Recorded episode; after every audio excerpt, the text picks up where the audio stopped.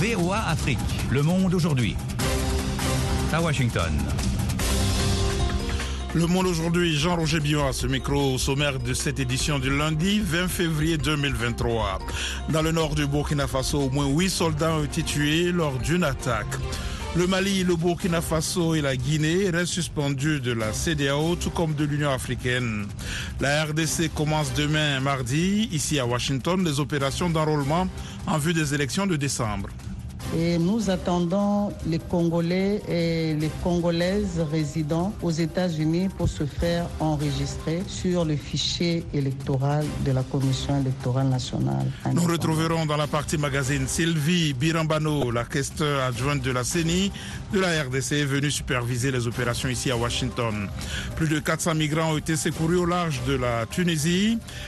Dans tous les États-Unis, aujourd'hui, c'est President Day, la fête des présidents, l'occasion de parler de l'ancien président Jimmy Carter, 98 ans, qui reçoit des soins palliatifs à domicile. Le président américain Joe Biden, en visite surprise à Kiev, promet une nouvelle aide militaire à l'Ukraine. Ne manquez pas notre page sport ainsi que la Minute Éco, pour l'instant le journal.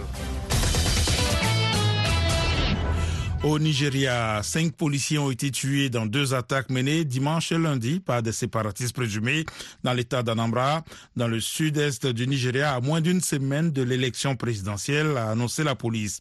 Le sud-est du Nigeria est le théâtre d'une agitation séparatiste qui se traduit par de nombreuses attaques contre les forces de l'ordre et les bureaux de la commission électorale. Les Nigérians sont appelés samedi aux urnes pour élire un successeur au président Muhammadu Buhari, qui ne se représente pas après deux mandats marqués par une grave crise économique et une insécurité croissante. Nouvelle perte dans les rangs de l'armée burkinabé. Au moins huit soldats ont été tués dans une attaque vendredi dans le nord du Burkina. Plusieurs militaires sont portés disparus. Le point avec Alexandrine Olognon. Selon une annonce de l'armée burkinabé, il s'agit d'une embuscade tendue par des djihadistes présumés contre une unité militaire entre les localités de Déou et d'Oursi dans la province de Loudalan. Des opérations de ratissage sont en cours dans la région, indique un communiqué de l'état-major de l'armée. Une soixantaine de terroristes ont été tués lors de la contre-offensive aérienne, selon le communiqué de l'état-major. Sept véhicules armés et des dizaines de motos ont également été détruits, indique la même source. Les raids meurtriers attribués à des djihadistes se multiplient ces dernières semaines au Burkina Faso. Les deux dernières ont fait plus de 100 morts, selon un décompte de l'AFP. Selon une annonce de l'armée burkinabé, il s'agit d'une embuscade tendue par des djihadistes présumés contre une unité militaire entre les localités de Déou et d'Oursi dans la province de Loudalan. Des opérations de ratissage sont en cours dans la région, indique un communiqué de l'état-major de l'armée. Une soixantaine de terroristes ont été tués lors de la contre-offensive aérienne, selon le communiqué de l'état-major. Sept véhicules armés et des dizaines de motos ont également été détruits, indique la même source. Les raids meurtriers attribués à des djihadistes se multiplient ces dernières semaines au Burkina Faso. Les deux dernières ont fait plus de 100 morts, selon un décompte de l'AFP.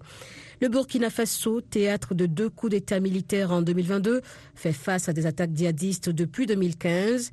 Les violences ont fait plus de 10 000 morts, civils et militaires selon des ONG, et quelques 2 millions de déplacés.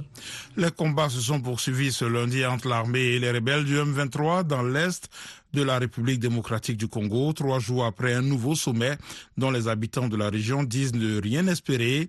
Selon Tobi Kaangou, un responsable de la société civile locale de M23, était à Mugonzi, à Muongozi, à environ 3 km de Mouezo, localité située sur l'une des routes principales du Massissi, un territoire fertile et riche en minerais. Ce sont des rebelles, ils ne se soucient pas des histoires de sommet, commande ce responsable en référence aux rencontres qui se sont tenues en fin de semaine à Addis Abeba. L'Union africaine qui a conclu hier dimanche son 36e sommet a réaffirmé sa tolérance zéro face au changement anticonstitutionnel de gouvernement et a maintenu la suspension du Burkina Faso, du Mali, de la Guinée et du Soudan. Rosine Monezero. La démocratie doit être protégée et s'enraciner et l'Union africaine demeure intransigeante contre toute accession non démocratique au pouvoir, a déclaré Bankole Adeoye, le commissaire de l'Union africaine aux affaires politiques, à la paix et à la sécurité. Le Mali, la Guinée et le Soudan avaient été suspendus par l'Union africaine en 2021, le Burkina un an plus tard, après la prise de pouvoir par des militaires. Le sommet a également été marqué samedi par l'expulsion d'une diplomate israélienne. L'État hébreu accuse l'Iran d'être derrière cette mesure avec la complicité de l'Algérie et de l'Afrique du Sud. L'Union africaine a par ailleurs annoncé travailler à l'organisation prochaine d'une conférence de réconciliation nationale sur la Libye plongée dans une crise politique majeure depuis la chute du régime de Muammar Kadhafi en 2011. Les dirigeants africains ont également annoncé l'objectif d'accélérer la mise en place de la zone de libre-échange continentale africaine qui doit réunir 1,3 milliard de personnes. Tous les pays de l'Union africaine y ont adhéré, à l'exception de l'Érythrée mais les discussions achoppent sur le calendrier des réductions des droits de douane, notamment pour les pays les moins développés.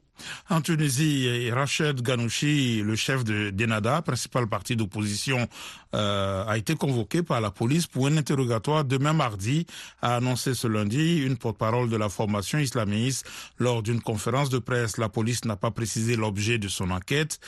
Euh, cette convocation intervient après une récente vague d'arrestations d'opposants au président Kaïs Saïd, dont des responsables d'Enada. Toujours en Tunisie, la garde côtière a annoncé avoir secouru 423 migrants en une seule nuit au large des côtes du pays et déjoué 16 tentatives d'immigration illégale par voie maritime vers l'Europe. Yacouba Oudraogo. D'après un communiqué du porte-parole de la garde nationale, les opérations de sauvetage ont été effectuées par les unités de la garde maritime des régions centre, nord et sud. Elles ont eu lieu au cours de la nuit du 18 au 19 février. Le texte précise qu'il s'agit de 71 Tunisiens et 352 ressortissants de pays d'Afrique subsaharienne. La Tunisie, dans certaines portions de littoral, se trouve à moins de 150 km de l'île italienne de Lampedusa, enregistre souvent des tentatives de départ de migrants vers l'Italie. Selon des chiffres officiels italiens, plus de 32 000 migrants, dont 18 000 Tunisiens, sont arrivés clandestinement en Italie en provenance de Tunisie en 2022. La garde côtière tunisienne a indiqué vendredi que les migrations illégales ont connu une forte augmentation la semaine dernière en raison de l'amélioration des conditions météorologiques. VOA Afrique à Washington, vous êtes à l'écoute du monde aujourd'hui. Le président américain Joe Biden a effectué une visite surprise à Kiev aujourd'hui, promettant de nouveaux armements et un soutien défectible à son allié ukrainien à quelques jours du premier anniversaire de l'invasion russe. Abdourahmandia. C'est dans le plus grand secret que le dirigeant américain a rejoint Kiev. Mais le Conseil à la sécurité nationale de la Maison-Blanche, Jake Sullivan, a précisé que les États-Unis avaient averti la Russie de la visite du président Joe Biden afin d'éviter tout conflit. Cette première visite à Kiev de M. Biden est la première d'un président américain en Ukraine depuis 2008, suit celle de nombre de dirigeants européens dans la capitale ukrainienne et celle du président ukrainien à Washington en décembre. Sur place, le président américain a annoncé que Washington allait une fois encore accroître son aide à l'Ukraine. Au cours d'un point de presse avec son homologue Volodymyr Zelensky, il a évoqué 500 millions de dollars d'assistance supplémentaire dont les détails seront annoncés dans les jours à venir. Volodymyr Zelensky a pour sa part salué les livraisons attendues de chars américains Abrams. M. Biden a quitté la capitale ukrainienne en début d'après-midi. Il est attendu pour une visite mardi en Pologne, l'un des principaux soutiens européens de l'Ukraine. Le secrétaire d'État américain Anthony Blinken a achevé aujourd'hui une visite de deux jours en Turquie. La visite du chef de la diplomatie américaine a pris fin après un entretien d'une heure et quart environ avec le président turc Recep Tayyip Erdogan à l'aéroport d'Ankara. Anthony Blinken a réaffirmé le soutien des États-Unis à la Turquie face au séisme et promis de continuer à lui porter assistance, selon un compte rendu du porte-parole du département d'État Ned Price. Israël n'autorisera pas de nouvelles colonie en Cisjordanie occupée dans les mois à venir, ont déclaré ce lundi les services du Premier ministre Benjamin Netanyahou après les discussions en coulisses visant à éviter un vote du Conseil de sécurité de l'ONU sur le sujet. Le gouvernement israélien, s'appuyant sur des partis nationalistes et religieux, a accordé le 12 février une autorisation rétroactive à neuf avant-postes de colons créés sans son aval, provoquant la colère des Palestiniens. Et puis, la Corée du Nord a affirmé avoir tiré aujourd'hui deux missiles capables, selon elle, de porter une attaque nucléaire tactique et détruire des bases aériennes ennemies en réponse à des manœuvres aériennes menées la veille par son voisin sud-coréen avec les États-Unis. Voilà pour le journal, vous suivez VOA Afrique. À présent, la minute écho avec Mohamedou Mfa. La vente des appareils téléphoniques a chuté de 18% en 2022 par rapport à 2021, selon le cabinet américain d'intelligence économique International Data Corporation. Avec seulement 73,4 millions d'exemplaires vendus, le marché de la téléphonie mobile a connu une année difficile en Afrique, selon ce cabinet qui cite parmi les raisons de ce ralentissement l'inflation et les incertitudes économiques qui poussent à la réduction des dépenses de consommation et d'achat de nouveaux stocks. L'Algérie va allouer un milliard de dollars au financement de projets de développement en Afrique, annonce faite dimanche par son président Abdelmajid Tebboune au sommet de l'Union africaine à Addis Abeba. L'Agence algérienne de coopération internationale pour la solidarité et le développement, un organisme gouvernemental créé en 2020 avec une vocation africaine, entamera les procédures d'exécution de cette initiative en coopération avec les pays africains souhaitant en bénéficier, selon l'agence algérienne APS.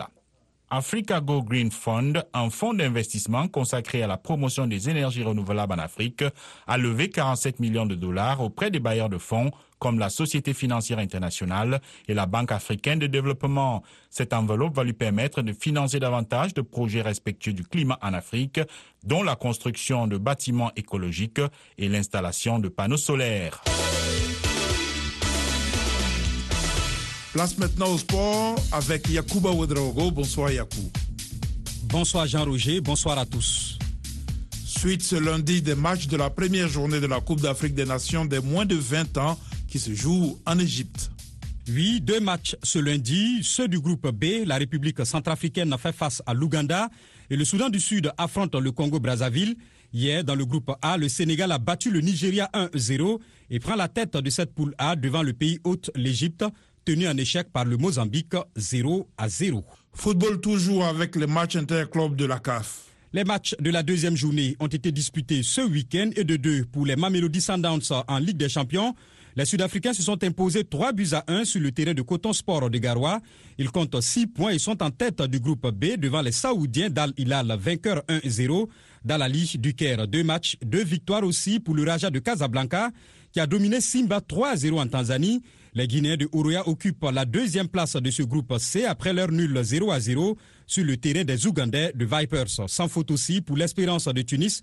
Dans la poule D, les Saint victorieux 1-0 sur la pelouse du CRB Louisdad comptent 6 points et sont premiers du groupe.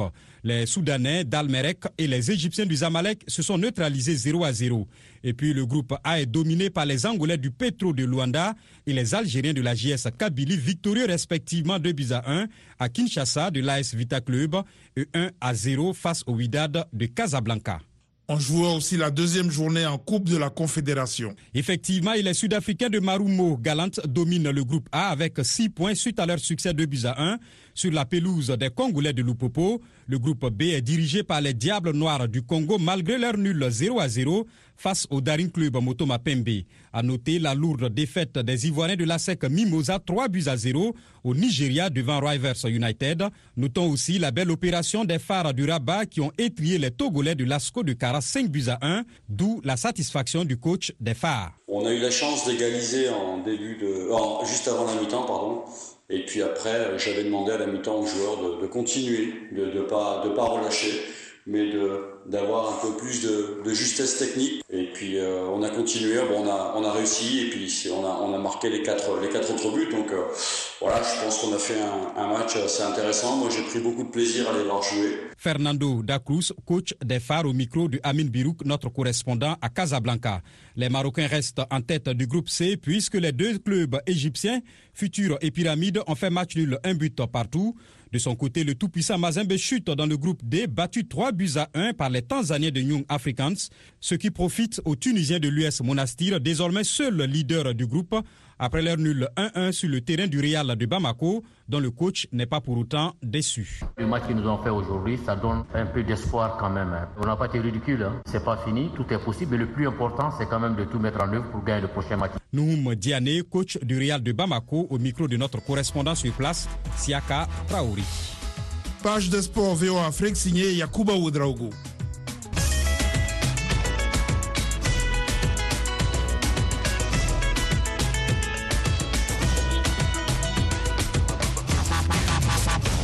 Le Monde aujourd'hui, VOA Afrique.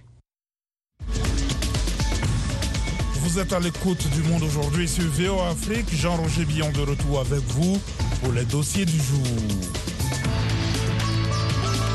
En marge de la 36e session ordinaire de l'Union africaine tenue à Addis Abeba, la conférence des chefs d'État de la communauté économique des États de l'Afrique de l'Ouest a décidé de maintenir ses sanctions contre le Mali, le Burkina Faso et la Guinée, qui sont actuellement dirigés par des militaires arrivés au pouvoir à la suite de coups d'État.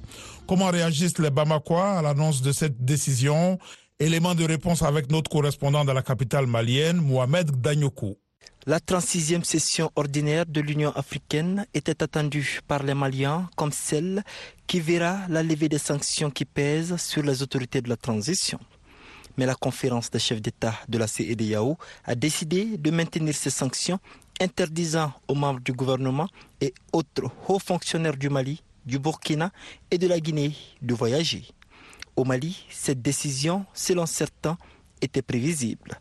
Ende Ombotimbe, journaliste. Les sanctions, vous le savez, euh, c'était prévisible hein, compte tenu de l'évolution de la situation au Mali dont ils ont fait cas, c'est-à-dire la situation politique.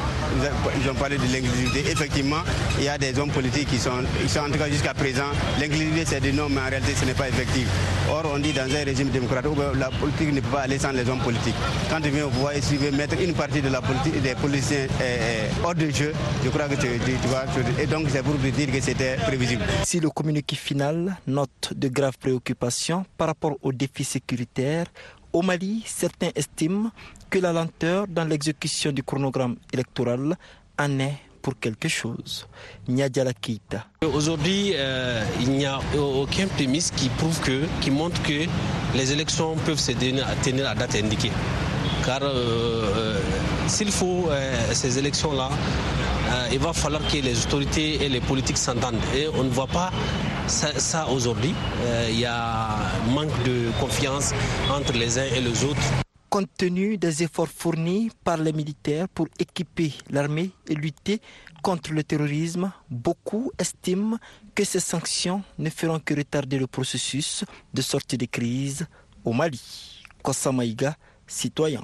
Ce dont nous avons besoin de la CEDAO et de l'Union africaine, c'est d'accompagner nos autorités de la transition qui ont montré vraiment leur volonté de mettre fin ou bien de vaincre ce terrorisme. Ces sanctions ne peuvent être que vraiment nous, maintenir sous une pression qui ne satisfait ni la CEDEAO, ni l'Union africaine, ni encore moins la sous-région.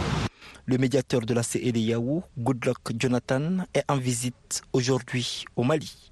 Le maintien des sanctions et les voies et moyens pour leur lever seront certainement au cœur des discussions. Mohamed Danyoko pour VOA Afrique, Bamako. VOA Afrique, 24 heures sur 24 à Bamako, au Mali, sur 102 FM.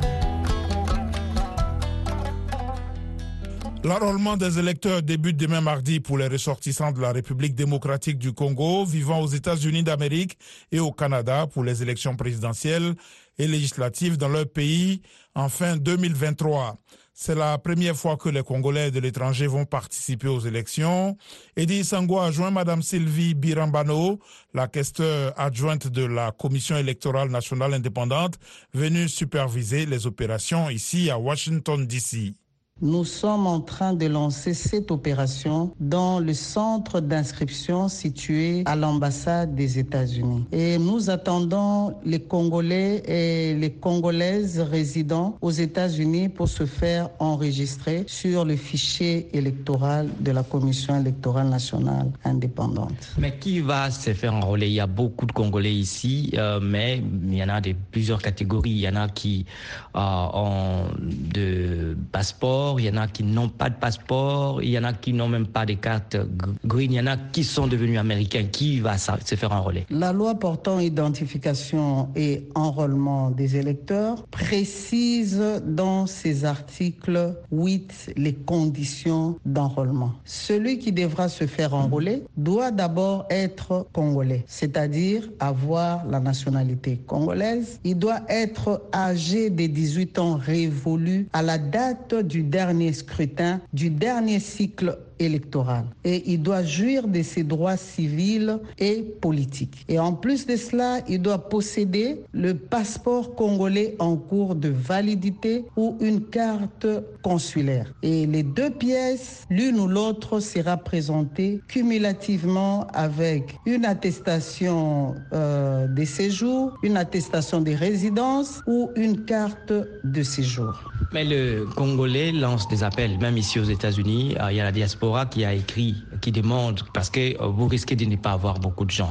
Beaucoup, comme je disais tout à l'heure, n'ont pas de carte. Beaucoup n'ont même pas de carte de résident. Certains sont devenus américains. Certains sont encore congolais, mais ils n'ont pas de, passeport en, cours de valide. Est-ce que vous n'entendrez pas ces cris qui lancent les comités internationaux de la diaspora congolaise? Ceux-là qui ont double nationalité, je pense que ce problème a été réglé par notre Constitution en son article 10 que la nationalité congolaise est une et exclusive. Nous sommes venus enrôler les Congolais résidents, pas vivant aux États-Unis, mais les Congolais résidant aux États-Unis. Combien de Congolais de la diaspora pensez-vous enrôler? Je sais que l'enrôlement, l'opération en cours euh, en Belgique, en France, même ici. C'est pour nous une opération pilote. Nous voulons commencer parce que la loi nous demande d'enrôler les Congolais de la diaspora. Nous allons voir ce que ça va donner, mais en Belgique, ça évolue très bien, en Afrique du Sud aussi, en France aussi. Et nous pensons positivement que ça sera le cas aux États-Unis. Et les centres d'inscription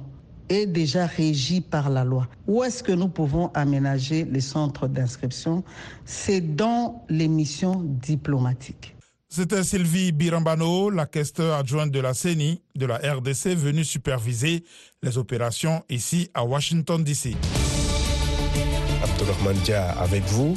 Dans Washington Forum cette semaine, la guerre en Ukraine qui boucle sa première année. Le président américain Joe Biden a réaffirmé le soutien continu des Occidentaux à l'Ukraine lors d'une visite surprise à Kiev. Le dirigeant russe Vladimir Poutine espérait que ce qu'il qualifiait d'opération militaire spéciale n'allait durer que quelques semaines, voire quelques jours, mais le conflit ukrainien perdure.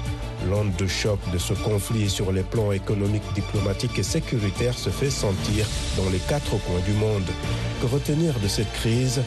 Rendez-vous ce jeudi à 19h temps universel sur VOA Afrique et voaafrique.com et en rediffusion samedi et dimanche.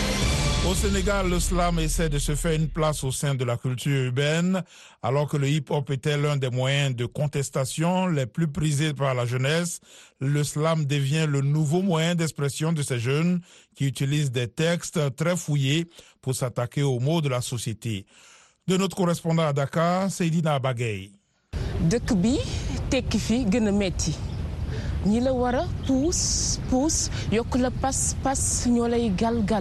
Soo jiitoo ñu ngi lay yootal soo jiitee yaa ngi xoqatal mel ni soxor daf ñu sax sonal. À travers ces mots, Modjigen Ditmadji tente de recenser les mots qui minent la société sénégalaise. Cette amoureuse des rythmes s'est facilement laissée séduire par le slam. Alors, pourquoi le slam? Madji répond. Le slam parce que c'est plus, euh, c'est plus simple. Et le slam parce que c'est euh, un art qui s'adapte, qui s'adapte à beaucoup de choses, à beaucoup de milieux et le slam parce que j'avais pas le flow pour faire le rap, il faut l'avouer.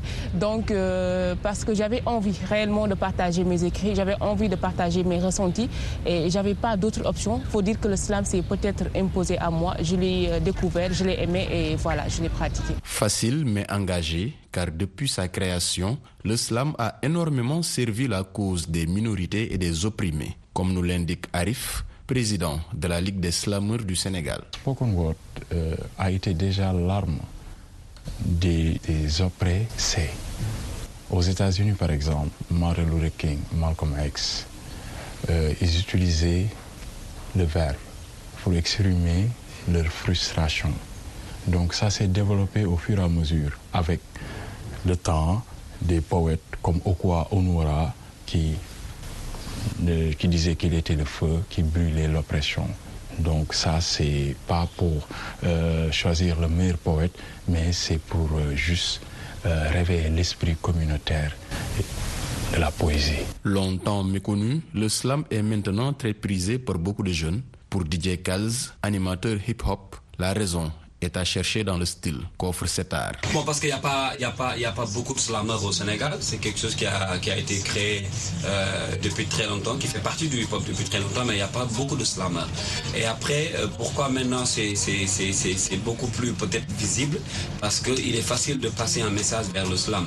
La, le style était très calme musicalement. Euh, on, met en avant le message. Euh, et ça, ça permet aux, aux, artistes de bien véhiculer leur message. Avec des textes fouillés, un verbe aux multiples facettes et un rythme souvent très calme, les artistes qui pratiquent le slam arrivent à camper le décor d'une situation et dénoncer des mots qui inquiètent toute une société.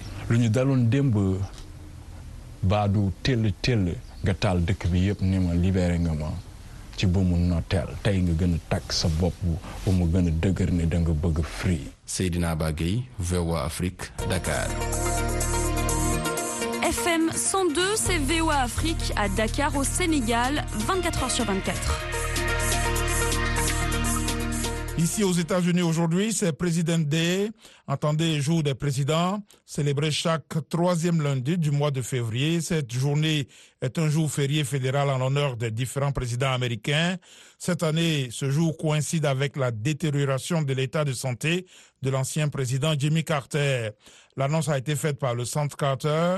Cette organisation à but non lucratif basée à Atlanta a fait savoir que l'ancien président âgé de 98 ans reçoit des soins palliatifs à son domicile de Plains en Géorgie. Davantage avec Ken Farabaud, le récit est de Yakuba Wodraougou. Suzanne Taylor est originaire de Buffalo, dans l'État de New York. Elle affirme que la santé déclinante de l'ancien président Jimmy Carter n'était pas une surprise pour elle, mais que l'annonce de son entrée en soins palliatifs a été un choc. Je dois admettre que j'ai pleuré au petit déjeuner. C'était un peu une sonnette d'alarme pour moi que nous allons le perdre à un moment donné. Entre 2006 et 2019, Taylor faisait partie des centaines de bénévoles travaillant aux côtés de Jimmy Carter et de son épouse Rosaline dans le cadre de leur projet Habitat for Humanity. Il consiste à construire des maisons dans le monde entier pour les personnes dans le besoin. Tant de gens l'apprécient vraiment. Il a eu un tel impact et ça va être très difficile de clore ce chapitre. Jonathan Alter est un auteur. C'est triste parce qu'il a mené une vie américaine si épique.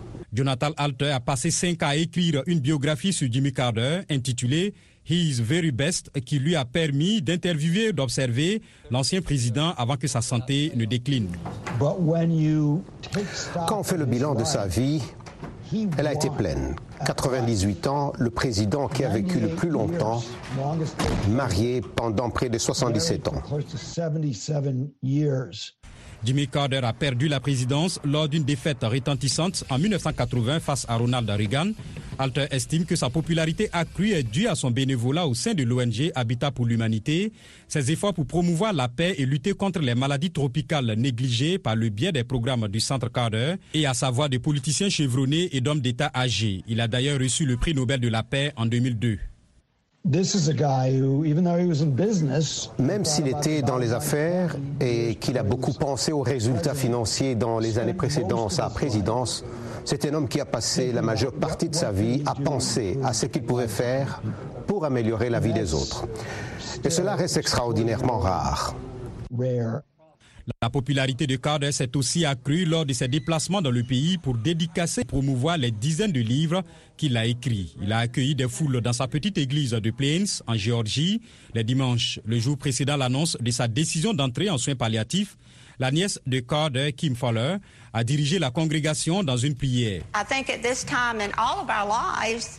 Je pense qu'à ce moment de notre vie à tous et de la vie de ceux que nous aimons beaucoup et qui traversent et traverseront cette épreuve, peut-être que si nous y réfléchissons, il est temps de passer le relais. Qui le recevra? Je n'en ai aucune idée, parce que ce bâton va être très grand. Pour beaucoup, la nouvelle de la détérioration de sa santé est difficile à accepter. Le monde aujourd'hui, c'est la fin de cette édition. Merci de l'avoir suivi. Jean-Roger Billon à ce micro, à la mise en onde de Georges Léonard Sagno. Un grand merci à la rédaction et à toute l'équipe de production. Rendez-vous sur notre site internet voafrique.com et nos pages Facebook, YouTube, Twitter et Instagram pour un suivi de l'actualité 24 heures sur 24. Je vous souhaite une excellente soirée à l'écoute de nos